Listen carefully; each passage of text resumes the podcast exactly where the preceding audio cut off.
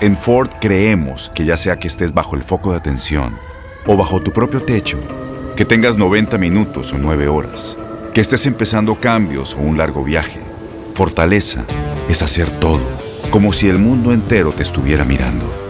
Presentamos la nueva Ford F150 2024. Fuerza así de inteligente solo puede ser F150. Construida con orgullo Ford. Fuerza Ford. Al podcast de Buenos Días América, la revista radial más completa para los hispanos. Política, salud, economía, tendencia y deporte son algunos de nuestros temas. Bienvenidos. Hoy en Buenos Días América conversamos con la doctora Naisi Sandri, experta en relaciones internacionales y del Medio Oriente. Israel respondió a un nuevo lanzamiento de cohetes desde Gaza. Leoncio Moncada, cirujano plástico especialista en trasplante de cabello. ¿Qué es la alopecia? ¿A cuántas personas afecta? ¿Y cómo se le ha relacionado últimamente al COVID-19? Raúl Painberg, como todas las semanas, nos acompaña con su tema desde Houston. Daniel Sánchez, experto en tecnología, e-commerce, inmenso crecimiento del comercio electrónico para el 2021. Tus mañanas están llenas de energía de la mano de Andreina Gandica y Juan Carlos Aguiar. Aquí, en Buenos Días América, hacemos un recorrido por esos temas que son importantes para ti. Noticias, inmigración, salud, el acontecer diario, las tendencias y por supuesto los deportes. Buenos días América, este programa es tuyo.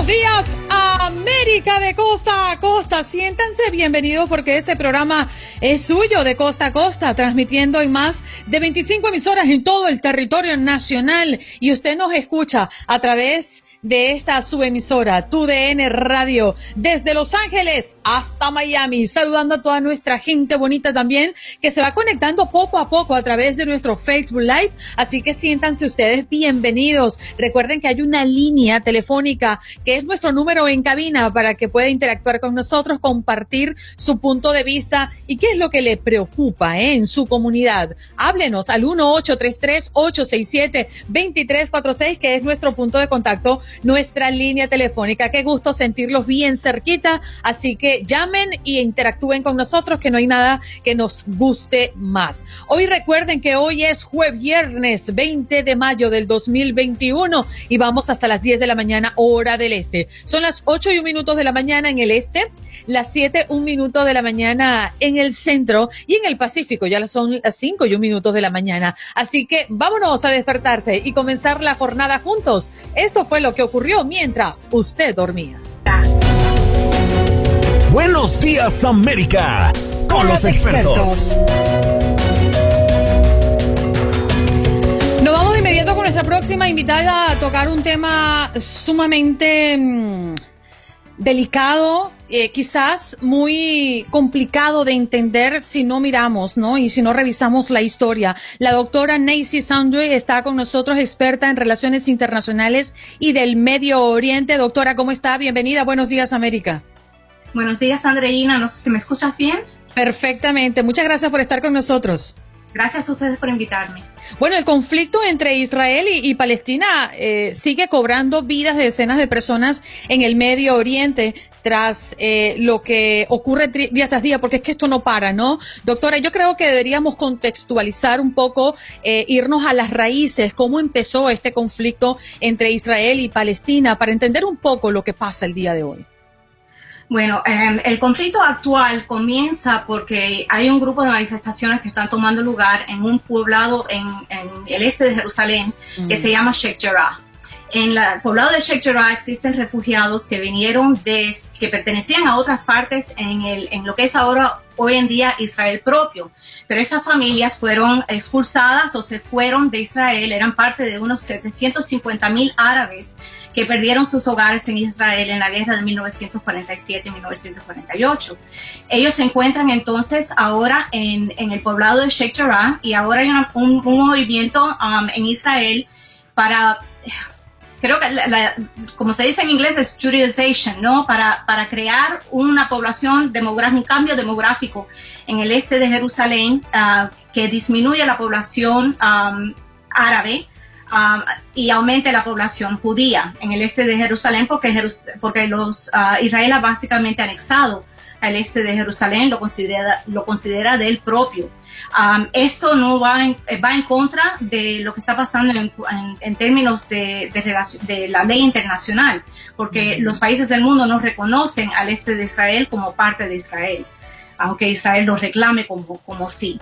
Entonces lo que está ocurriendo es que hay estas expulsaciones de estas personas que son refugiados de ahí y hay manifestaciones. En, esas manifestaciones ah, lo que ha ocurrido es que ah, Israel ha tratado de bloquear o, de controlar la, zona mejor y en hacer esto ha entrado, por ejemplo, en la mezquita de Al-Aqsa, que es el tercer lugar más importante para los para los musulmanes en el mundo.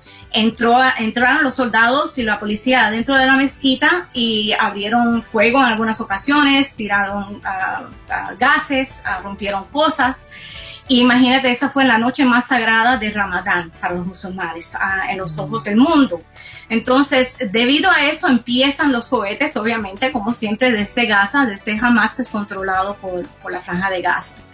Ahora, lo que está, e, estas guerras las hemos, visto muchas veces, ¿no? Las, hemos visto en el 2008, 2009, 2012, 2014. antes de este, de este conflicto actual, habían muerto unos 5.514 palestinos, incluyendo 2.667 civiles en esas guerras, ¿no? Acumuladas. En el 2018-2019 mucha gente dice, bueno, bajo la administración de Trump hubo paz. Esto no fue el caso. Durante esa época hubo una marcha de regreso. Ah, en esa marcha de regreso, uh, francotiradores israelíes mataron unos 250 palestinos. así que eh, esto es un conflicto que es, que es continuo. Ahora se supone que va a haber un cese al fuego.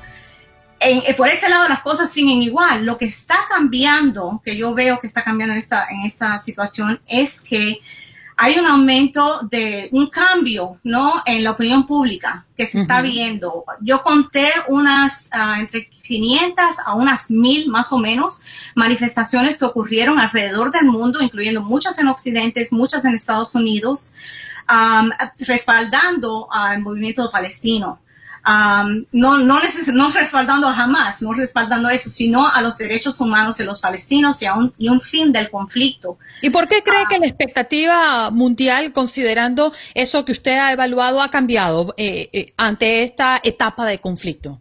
Sí, mira, para, en, enero de este año la organización Human Rights uh, de, Derechos Humanos, Bet Salem israelí, es una organización israelí, declaró de que lo que está ocurriendo en, en, los territorios palestinos es básicamente apartheid. Um, un sistema de opresión donde un grupo um, racial o étnico supreme a un otro grupo en, abril de este año, la, organización Human Rights Watch, la misma organización que, critica a Irán, critica a Arabia Saudita, critica a Cuba, esa misma organización ha criticado a Israel y ha dicho que lo que está viendo en, los territorios ocupados es apartheid. Así que está cambiando eso. El mundo, yo creo que en, los últimos años lo que hemos visto, ¿no? Especialmente en Estados Unidos con, los problemas raciales, las marchas de Black Lives Matter, Um, un movimiento de justicia se ha generado, yo creo, en Estados Unidos y se está viendo por primera vez, yo creo, en gran parte lo que está ocurriendo en Israel como una cosa de derechos humanos. Um, y también dentro del Congreso hemos visto que han habido cambios, ¿no? Um, hubieron unos 24, yo creo que eran 24 o 26 congresistas judíos que han pedido un cese al fuego. Eso lo hicieron unos, unos, unas semanas atrás. Así que no es solamente una cosa que son palestinos en contra de judíos, sino que hay muchas organizaciones judías también inclusas que también están respaldando uh, un cambio en lo que está ocurriendo en, en los territorios palestinos y viéndolo no solamente como un conflicto entre Gaza y Hamas, un conflicto de terrorismo y defensa de Israel, sino viendo también el problema de la ocupación israelí. Para los que estamos aquí afuera eh, y vemos eh, las noticias y lo que está ocurriendo día tras día, por ejemplo, ayer cuatro cohetes fueron disparados desde el sur del Líbano hacia Israel y era eh, prácticamente el tercer incidente de este tipo en menos de una semana. ¿Qué es lo que ocurre? De aquí lanzan para allá, de allá se protegen y es como no quiero que se malinterprete, pero es, un juego de poder que vemos constantemente y, no vemos que hay fin, no vemos que hay una, un punto y aparte. Eh, ¿Usted considera que en medio de esta etapa del conflicto puede haber un cese, puede haber una pausa, puede haber un, un time out para recapitular sobre este conflicto que lleva tantos años? Mira, siempre hay un cese al fuego. Hasta ahora siempre ha sido así. En el 2008, 2009, en el 2012, en el 2014 siempre ha habido un, cese al fuego.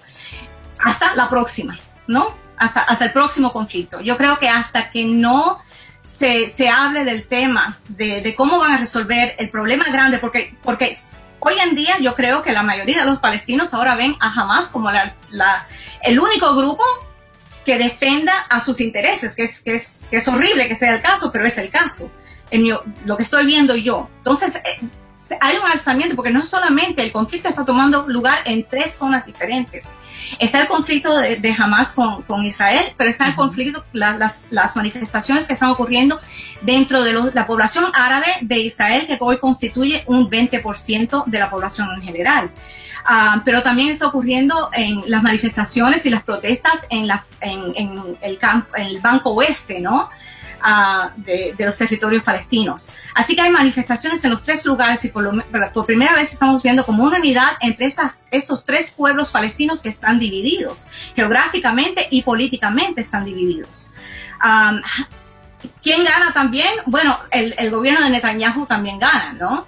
Porque Netanyahu estaba, yo creo que la últimas, a, sus últimos momentos, ¿no? había una oportunidad de crear un gobierno alternativo al gobierno de Netanyahu y eso se ha derrumbado con, este, con, esta, con esta guerra. porque parte de la coalición incluía, por ejemplo, una persona de, de, de derecha que iba a unirse con hasta grupos palestinos por primera vez, palestinos israelíes, partido, un partido palestino israelí, al igual que un partido centrista en Israel. Iban a, iban a crear una alternativa al gobierno de Netanyahu. Pues con esta guerra, ahora lo que ha pasado es que el, el, partido de Naftali Bennett ha decidido dejar esa, esa posible coalición y ahora parece que vamos a tener a Netanyahu, quién sabe hasta cuándo. Mm. Ah, ahora, doctora, ¿y Usted con su experiencia, usted como dice, siempre hay un cese al fuego. Usted como está viendo las cosas ya considerando estas semanas de conflicto, ¿cuál es su expectativa? ¿Y a qué plazo? Honestamente, uh, mira, la primera vez que yo estuve, que yo, que yo escribí sobre este asunto era en 1987, tenía 19 años y, y, y, era el conflicto de la primera intifada, ¿no? El primer alzamiento. Jamás acaba, acababa de surgir como una, como una organización, no existía antes. Um, y, y sin embargo murieron yo no sé cuántos palestinos, cuántos fueron arrestados. Eso fue antes de, que existiera esta, esta organización terrorista uh, lanzando cohetes y haciendo nada.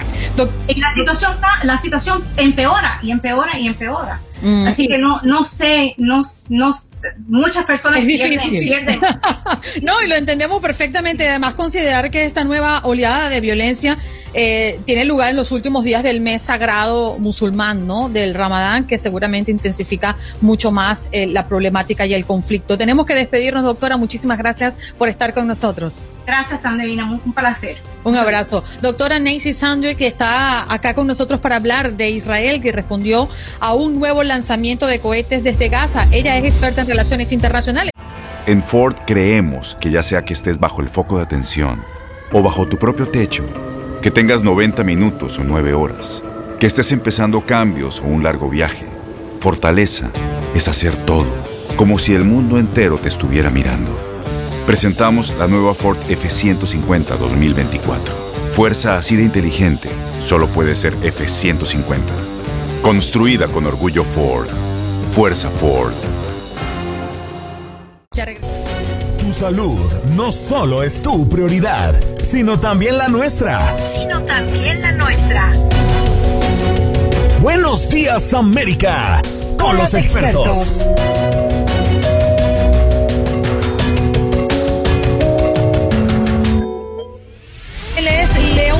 Moncada, cirujano plástico, especialista en trasplante de cabello. Hoy nos acompaña porque queremos explorar y entender qué es la alopecia. Doctor, muchas gracias por estar con nosotros. Buenos días.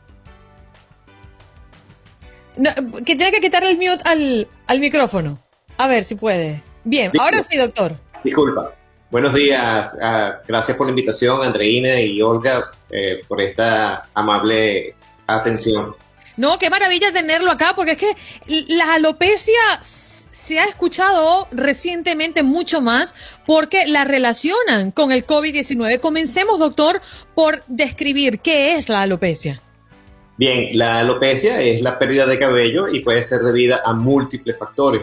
Entre los múltiples factores tenemos estilos de vida, pueden haber enfermedades, pueden haber problemas hormonales, etcétera. Por esta razón, una de lo más, lo más importante que un paciente bajo esta condición debe de hacer es visitar al doctor para poder hacer un diagnóstico preciso y tratarlo de acuerdo a su patología. Doctor Leoncio, ¿cómo está? Los saludo. Muy bien, Olga, ¿cómo estás? Muy bien, gracias. Déjeme preguntarle cuál es el tipo más común de alopecia. El tipo más común de alopecia es la alopecia androgenética, se presenta en ambos sexos, tanto en hombres como mujeres, en diferentes porcentajes, un poco más alto en el hombre que en la mujer, y sobre todo en Latinoamérica tenemos un promedio también de un 30% a nivel de las mujeres, 30-40% dependiendo del país, y los hombres entre un 50 y un 70%. Mm. Doctor, ¿por qué eh, o en qué casos específicamente se manifiesta la alopecia en personas que se han visto afectadas por el COVID-19. Quiero decir, si tiene que haber algo preexistente en esa persona para que este efecto surja en medio de un contagio de COVID-19. Bien, en algún momento hubo estudios que estaban tratando de vincular un tipo de receptor que tienen algunos pacientes y que cuando el COVID actuaba sobre este tipo de receptor generaba o inducía la parte de esa alopecia en el paciente. Pero también recuerden lo que dijimos un poco más temprano sobre el hecho de que las situaciones de vida, entonces recordemos que el COVID-19 genera en algunos pacientes una sensación muy grave de angustia y estas sensaciones son importantes también, alteran toda la parte psicológica del paciente y, esto puede conllevar también a una pérdida aumentada del cabello. Por esa razón, fíjense que en las estadísticas de afecciones por el COVID-19 tenemos a la alopecia en cuarto lugar. Doctor, déjeme preguntarle, eh, nos dan un diagnóstico de alopecia sea por el como una consecuencia del COVID-19 o porque simplemente pues tu organismo lo ha generado. Eh, ¿Hay una cura para esto o simplemente la persona tiene ya que acostumbrarse a vivir con esta condición? Eso es importante porque si el paciente asiste a tiempo a una consulta médica, se hace una valoración, se realiza un diagnóstico y se puede poner tratamiento, entonces esta, esto puede revertirse, esta alopecia puede revertirse a su condición normal anterior. Y las personas que quisieran eh, hacerse trasplante de, cabello, eh, eh, estas personas cuando sufren de alopecia, ¿tienen esa opción para ser permanente, doctor, o hay cierto eh, tiempo que tiene que esperar para entender que allí ya no va a crecer más cabello? No sé si me explico.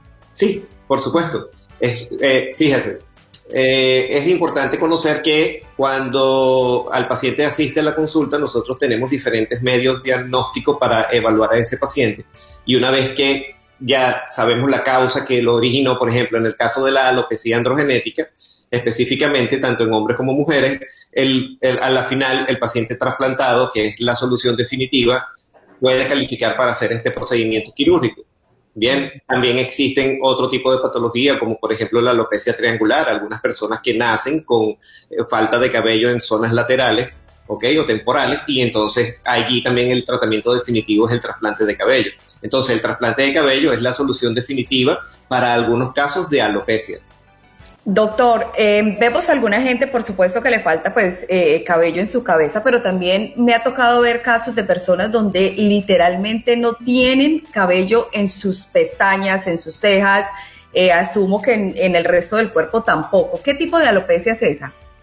Esas son alopecias universales, cuando no tienen ningún tipo de, de folículo piloso en ninguna parte del cuerpo y son inducidas por lo general a veces por situaciones de, estrés, inician bajo esa forma de situación de estrés y luego evolucionan hacia una forma inmune donde se pierde el cabello de todo el cuerpo. ¿Y, cómo?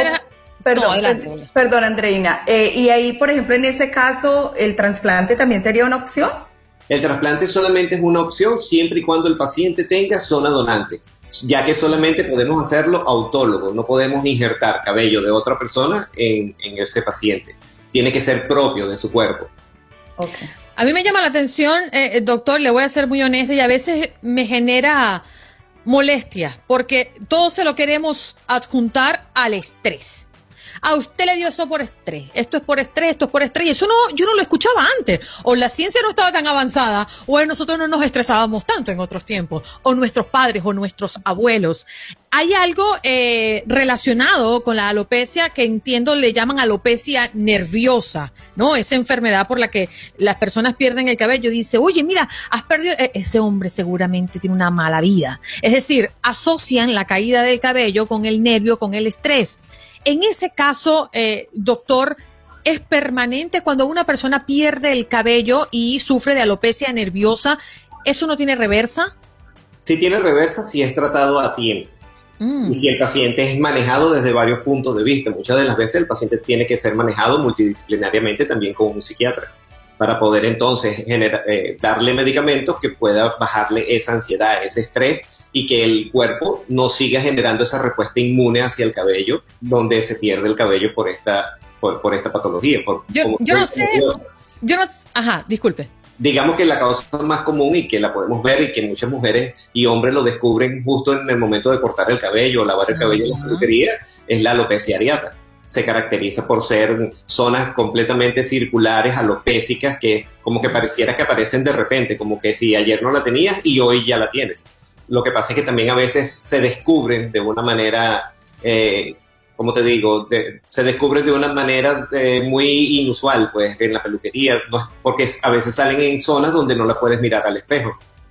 Claro, fíjate, yo no sé si a Olga le pasa lo mismo, eh, pero yo me baño y, y el cabello Uh, eso es un pero loco por toda la casa, doctor. A veces se me tranca hasta la aspiradora, porque mis cabellos son muy largos. Entonces, cuando da vuelta la, la, robot, entonces ella se tranca, ¿no? Y uno comienza a pensar, ¿será que yo estoy sufriendo de alopecia? Hay una característica exacta y como uno, sin ir al médico todavía, podría identificar. Bueno, como parte natural del crecimiento del cabello, todos los días deberíamos de estar perdiendo un promedio entre 80 y 100 cabellos diarios. Y esto va a depender también de la frecuencia con la que lavas tu cabello. Si se desprendieron de 80 a 100 cabellos diarios y lavas tu cabello cada tres días, obviamente 300 cabellos del largo que tú me estás mencionando que lo tiene, eso genera un gran volumen. ¿Ok? Y ese volumen es lo que nos llama la atención visual de manera significativa. Andreina, yo en este momento acabo de tener una felicidad tan grande porque yo también me hacía la misma pregunta tuya cuando veía esta cantidad de cabello al bañarme. Yo también tengo unos cabellos bastante largos, así que Gracias por esa respuesta, doctor. De verdad que nos ha traído mucha tranquilidad, no solo a nosotras, yo creo que a muchas mujeres. Ahora le quería preguntar, ¿esta, esta patología es algo que le sucede más a los hombres o a las mujeres? Porque es más común, yo creo, que ver un hombre sin cabello que a una mujer. Es más común en el hombre, hablamos de un porcentaje de un 50 o un 70% de pacientes afectados, sobre todo muchas veces la afección en el hombre puede comenzar a una edad muy temprana, a la edad de los, de los 14 a los 21 años en promedio pero no por esto a veces el hombre se salva de que pueda tener esta patología también iniciando su presentación después de los 35 o 40 años. Dice, doctor, qué interesante lo que dice Vanessa Macías, una de nuestras oyentes. Eh, si las personas pierden el cabello por estrés, ¿vuelve a crecer? Muchas gracias y bendiciones. Sí, porque como parte del ciclo de crecimiento del cabello, una vez que estos 80 o 100 cabellos se desprenden de forma diaria y de manera natural, pues después de haber descansado un promedio de tiempo de, entre cuatro a seis meses, va a iniciar su crecimiento de manera espontánea también como parte del ciclo natural de vida del cabello. ¿Es hereditario? La calvicie androgenética sí es hereditaria. Se obtiene de papá y de mamá. ¿Y es un sinónimo de alopecia o no? Perder el 80 o 100 cabellos diarios como parte del crecimiento de vida natural del cabello no tiene nada que ver con la calvicie androgenética. Son dos cosas completamente diferentes. De hecho, la calvicie androgenética se caracteriza más por el adelgazamiento progresivo del cabello. Vamos a ver esas zonas donde el cabello, sobre todo, por ejemplo, en las mujeres, la zona más afectada es siempre la zona central. Vamos a ver que Antes esa línea que abrías para separar el cabello era muy delgada y cada vez como que se va viendo un poco más ancha.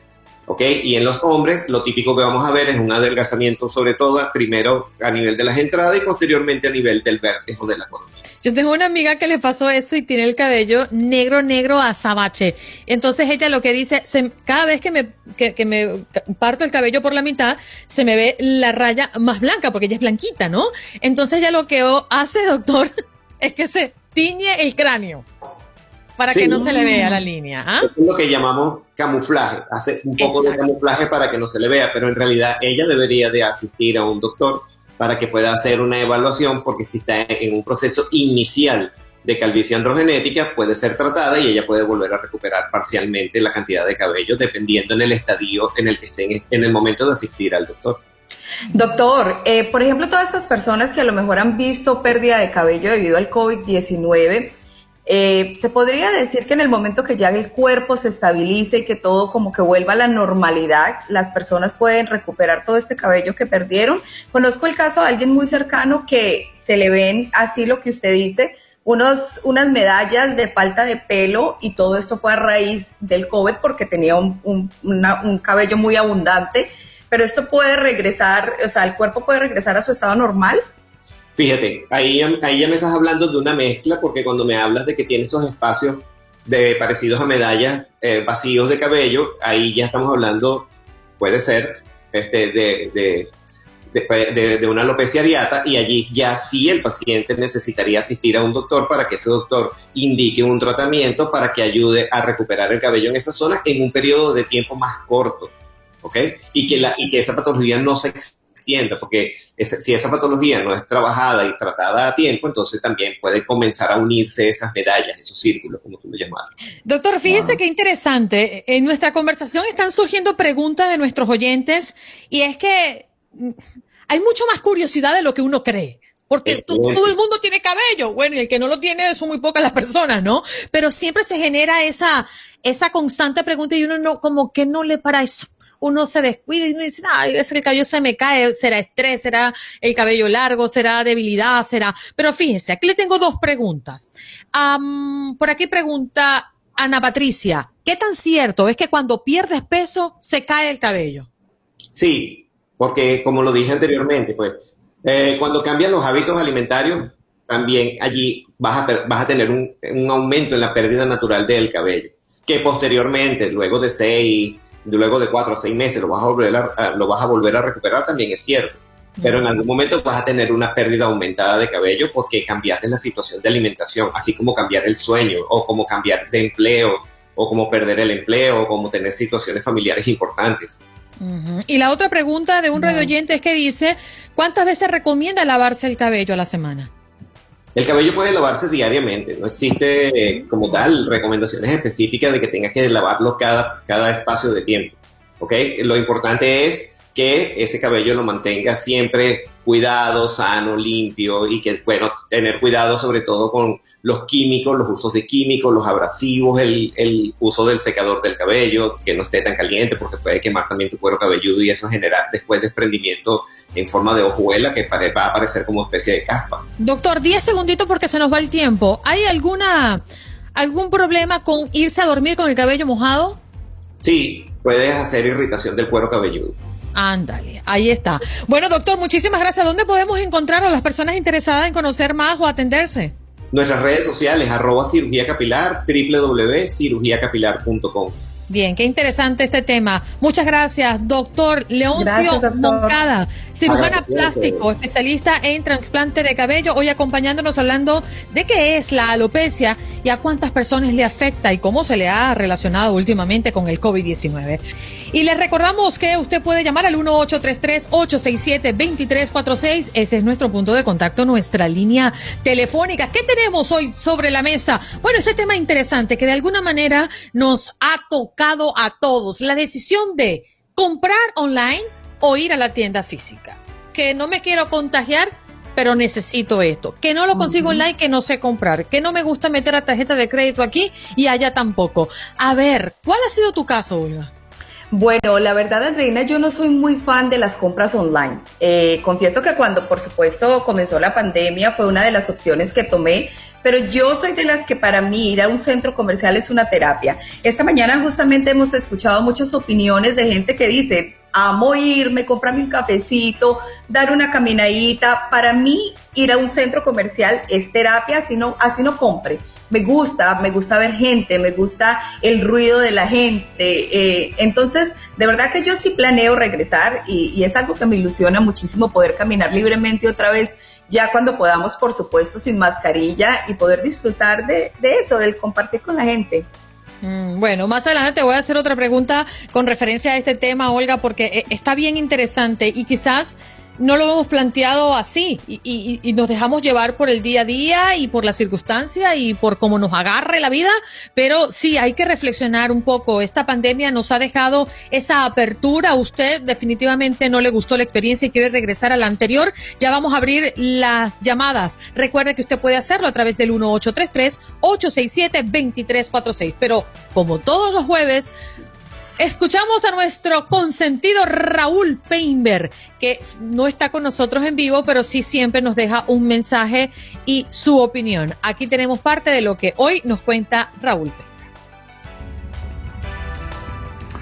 Muy buenos días, Andreina y Juan Carlos. Me da mucho gusto saludarlos esta mañana de jueves, en la que aquí en el estado de Texas empieza un poco a brillar el sol después de fuertes tormentas en los últimos dos días que nos dejaron acumulados importantes de agua y que en algunos casos causaron incluso inundaciones. Pero bueno, salvando este tema, me gustaría hablar esta mañana sobre la decisión que tomaron 12 gobernadores, entre otros Greg Abbott del estado de Texas, por cancelar a partir de junio el fondo federal que daba a quienes reciben beneficios por desempleo un bono adicional por 300 dólares semanales. Estos gobernadores consideraron que las condiciones económicas en sus regiones van viento en popa y que la oferta de trabajo ya es equiparable al nivel de la demanda, es decir, que ya hay tantos trabajos como desempleados que buscan qué hacer. Y de esta forma decidieron terminar con este estímulo. Por supuesto que esta medida ha generado polémica. Y es que hay quienes piensan que con este tipo de estímulos hay miles, si no es que millones de personas en el país que ganan más recibiendo dinero del gobierno que buscándose un empleo, lo cual es cierto. Por eso dicen que comer sin trabajar no se debe tolerar. Repito, es completamente cierto. Pero también hay quienes piensan que están pagando justos por pecadores. Y es que no nos queda ninguna duda. La pandemia tuvo efectivamente un desastroso efecto económico en el bolsillo de muchas familias que aún hoy en día están tratando de sobrevivir con ese tipo de estímulos. Familias que realmente necesitan de ese apoyo para salir adelante y además para hacer frente al fin de la moratoria de desalojos por no poder cumplir con el pago de la renta y decretada así por un juez federal. Es cierto que la última semana de marzo, Estados Unidos literalmente pulverizó todos los récords históricos de prestaciones por desempleo con 6 millones 600 mil solicitudes según el Departamento del Trabajo. Y es cierto también que un mes después, hacia fines de abril, las cosas parecían ya ir mejorando. Sin embargo, debemos decirlo, los efectos económicos que dejan más de 14 meses de pandemia no van, no pueden solventarse de la noche a la mañana.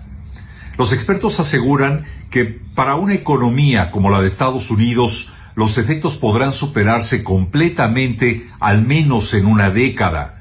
Diez años que nos hablan del nivel de afectación que nos deja esta enfermedad. Entonces, en este punto, es conveniente volver a preguntarse si eliminar este tipo de bonos adicionales en los beneficios de desempleo es conveniente.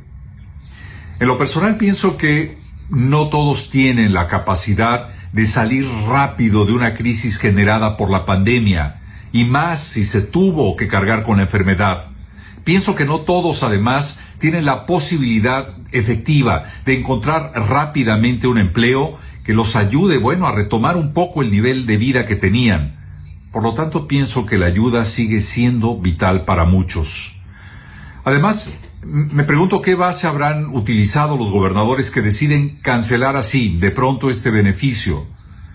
A causa de la pandemia por el COVID-19, Estados Unidos, recordemos, perdió 22 millones de empleos. Y a estas alturas del partido todavía quedan más de 8 millones de empleos por recuperar, aunque repito, la expectativa empieza a mejorar. Y bueno, ocupándome finalmente un poco de los que reciben ayuda sin buscar trabajo, dejo este proverbio latino que dice, más debo confiar en el trabajo que en la suerte. Es mi comentario, Andreina, Juan Carlos. Como siempre, muchos, muchos abrazos para todos y regreso ahora con ustedes. Muy buenos días. Buenos días, Raúl. Sí, es un tema sumamente álgido. Yo me pongo a pensar y digo, wow, ¿cómo es que la comodidad y la desfachatez de muchos arruinan también el bienestar de otros? Porque todos pagan justo por pecadores. Lamentablemente, y sí, hemos visto de un lado gente dice yo no voy a buscar trabajo o se la toman relajada, tienen un año que pues no hacen el esfuerzo por aportarle a la economía de este país y por ayudar a un país que está entregando todo para que nosotros mejoremos nuestra calidad de vida o retomemos a la calidad de vida que teníamos antes al menos, pero hay otros que no ayudan. Entonces, lamentablemente, sí, hay un sector importante de la población que hoy necesita de esa ayuda porque la pandemia lo ha paliado muchísimo, le ha dado muy fuerte, pero también hay otros que son los principales responsables a que esta ayuda pues se elimine y que no lleguen a las familias que realmente lo necesitan. Esa es la sociedad y es por ello que siempre pienso que primero hay que fortalecer esto antes de cualquier otra cosa. Ojalá que este gobierno pues lo aplique y que también lo, lo traspolamos al uso de las armas, ¿no? Todo comienza por aquí. Totalmente, Andreina, y, yo creo que hay que tener algo muy en cuenta y es que gracias a Dios vivimos en un país donde podemos disfrutar y nos podemos beneficiar de estas ayudas, pero hay muchos países que no cuentan con eso. Entonces, qué bonito no tener la suficiente madurez para decir, cuando me la dieron y la necesité, la pude tener, pero en el momento que ya no la necesite, yo creo que retomar nuestras vidas y volver a mover la industria, a mover la economía, Andreina, porque hemos hablado mucho del problema de la cantidad de gente que quiere contratar y no tiene empleados que quieran trabajar. Y todo se debe a esta comodidad del dinero que está llegando a los hogares. Así que eh, eh, yo creo que es un llamado, Andreina, que la gente ya tome conciencia del que puede y el que, y el que el que está dispuesto a trabajar para volver a retomar nuestras vidas y no seguir a lo mejor abusando de, este beneficio que tenemos por vivir en este maravilloso país.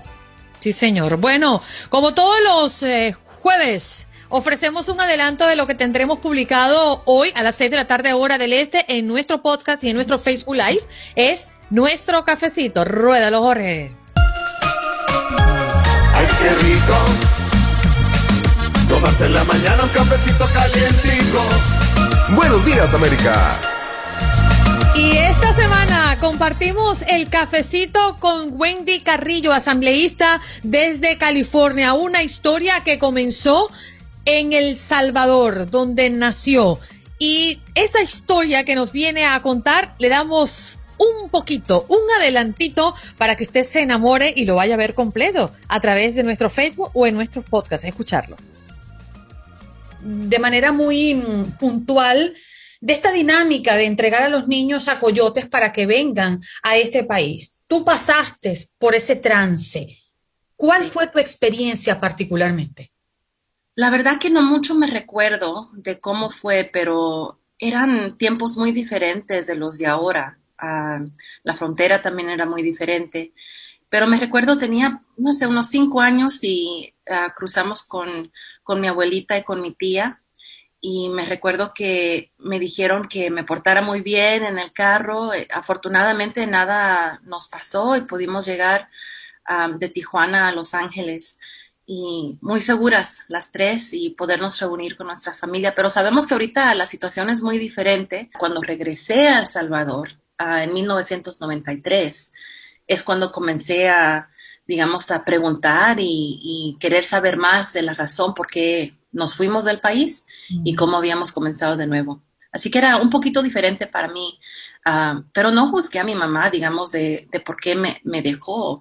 No, nunca pensé eso. Pensé más como cuáles fueron las razones por qué tuvimos que emigrar en, en el primer lugar. ¿Cuál sería ese escenario ideal el día que mañana Wendy físicamente no esté? ¿Cuál legado te gustaría dejar? Es muy prematuro, quizás. Acabo de ver el, show de, de Selena en Netflix y le hicieron, esta, misma, le hicieron esta misma pregunta. Oh, no la he visto, la tengo que ver. Eh, a mí me encantó, ah, pero también soy muy fan de Selena. te digo que la verdad, mi mamá me enseñó algo de muy tierna edad que siempre recuerdo y es, mientras tanto que pueda, haz lo más bueno que puedas durante puedas. Así que en esta posición, si Dios quiere, voy a tener la oportunidad de hacer leyes, de abogar para mi comunidad, para la comunidad inmigrante, para mujeres, en una manera que es única para mí.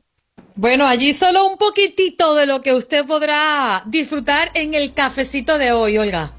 Sí, qué emoción, Andreina, ver como alguien de nuestra gente, como uno de los de nosotros. Y me refiero eh, a, los de nosotros porque de verdad que todo el que le toca cruzar la frontera, todo el que le toca vivir todo esto, es muy bonito ver que llegan a una posición de, donde a lo mejor pueden afectar la vida de tantos, Andreina, porque ella desde su posición de asambleísta a lo mejor puede ayudar muchísimo a su comunidad.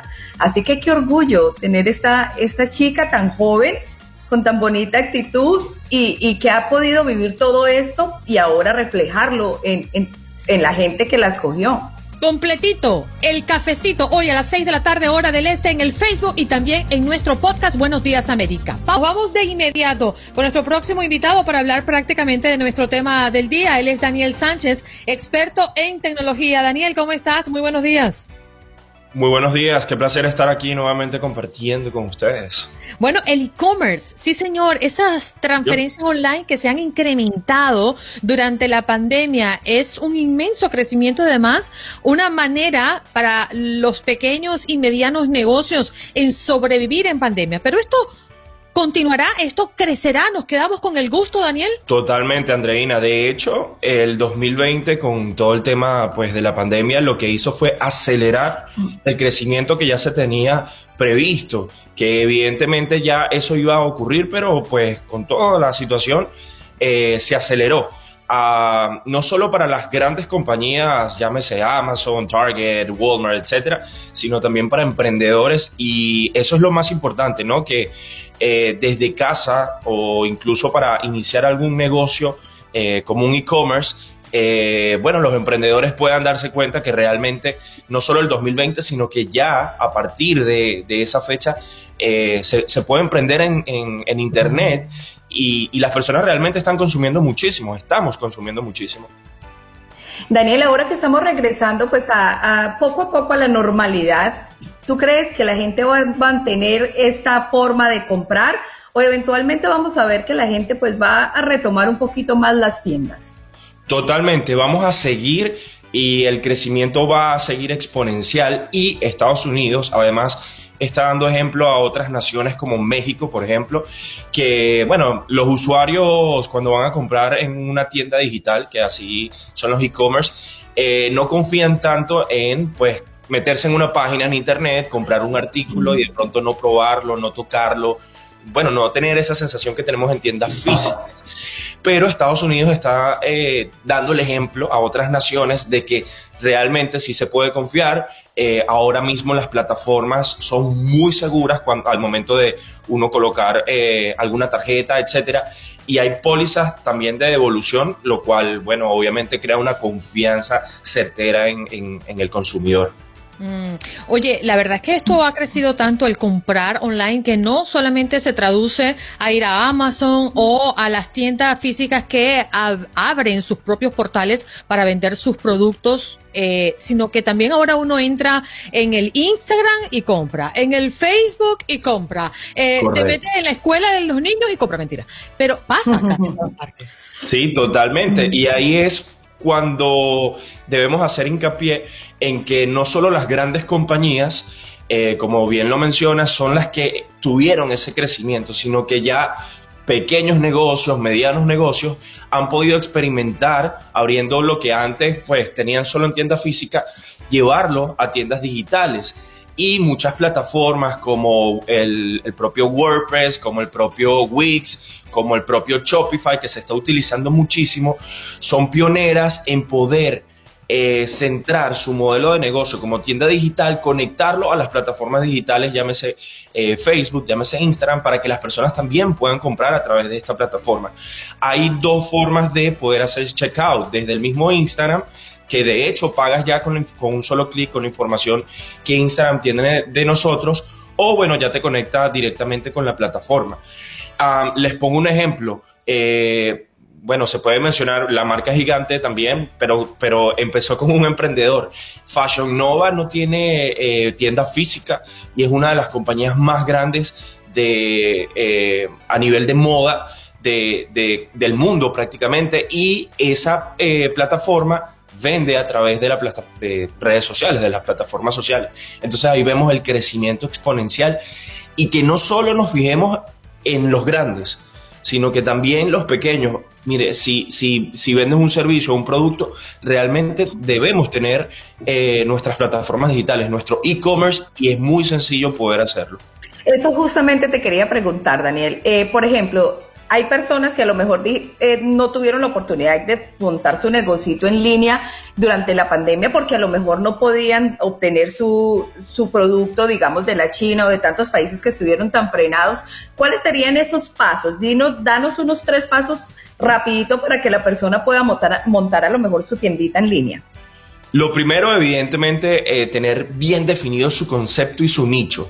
Por ejemplo, los tres artículos más vendidos en Internet ahora mismo son los de moda, electrónico, los juguetes, muebles. Entonces, definir tu nicho. Lo segundo, poder entrar a una plataforma como Shopify, WordPress, Wix eh, y desarrollar, que hay varios templates, si no puedes buscar una agencia de marketing que te ayude con eso, pero desarrollar en estas plataformas yo recomiendo Shopify, eh, tu tienda digital, tu primer e-commerce. Y lo tercero ya es irte con el marketing, desarrollar el marketing para que puedas vender a través de las redes sociales, llegar a tu público objetivo que fue ya definido en el primer paso y ya montarte en el tren de ventas que lleve el tráfico de las redes sociales a tu tienda digital. No necesitas tienda física para poder eh, ya en el 2021 emprender. Aunque a mí me sorprende enormemente que todavía yo estoy viendo y salgo a la calle y veo los centros comerciales que están construyendo y tiendas por todos lados. O sea, es una cosa impresionante y uno dice, ajá, ¿y cómo es la cosa? Pues, y, la tendencia de comprar en línea. Ahora hay una cosa que se llama Social Life Commerce, que es esa modalidad de live shopping, de, comprar en vivo, de, de tratar con el cliente, interactuar con el usuario, estableciendo esa conexión por Internet. Es que las cosas que están pasando a nivel de e-commerce son extraordinarias y si usted quiere rehacer un negocio, la cosa se le pone más fácil. Lo único es que tiene que buscar expertos, ¿eh? Para que lo ayuden. ¿Dónde conseguirte, Daniel? En todas las plataformas estoy como arroba Dani Sánchez B, una sola N, Dani Sánchez B, mi agencia de marketing digital eh, Market Belief. Ahí con gusto los, los, puedo seguir asesorando con temas de tiendas digitales y todo el marketing. Gracias, Daniel Sánchez, experto en tecnología. Hoy nos acompañó a hablar del e-commerce. Ya regresamos. Gracias por acompañarnos en nuestro podcast. Buenos días América. Y recuerda que también puedes seguirnos en nuestras redes sociales. Buenos días AM en Facebook y en Instagram. Arroba Buenos días América. AM. Nos escuchamos en la próxima. Boost Mobile tiene una gran oferta para que aproveches tu reembolso de impuestos al máximo y te mantengas conectado. Al cambiarte a Boost, recibe un 50% de descuento en tu primer mes de datos ilimitados. O, con un plan ilimitado de 40 dólares, llévate un Samsung Galaxy A15 5G por $39.99. Obtén los mejores teléfonos en las redes 5G más grandes del país. Con Boost Mobile, cambiarse es fácil. Solo visita boostmobile.com. Boost Mobile, sin miedo al éxito. Para clientes nuevos y solamente en línea, requiere AroPay. 50% de descuento en el primer mes requiere un plan de 25 dólares al mes. Aplican otras restricciones. Visita boostmobile.com para detalles.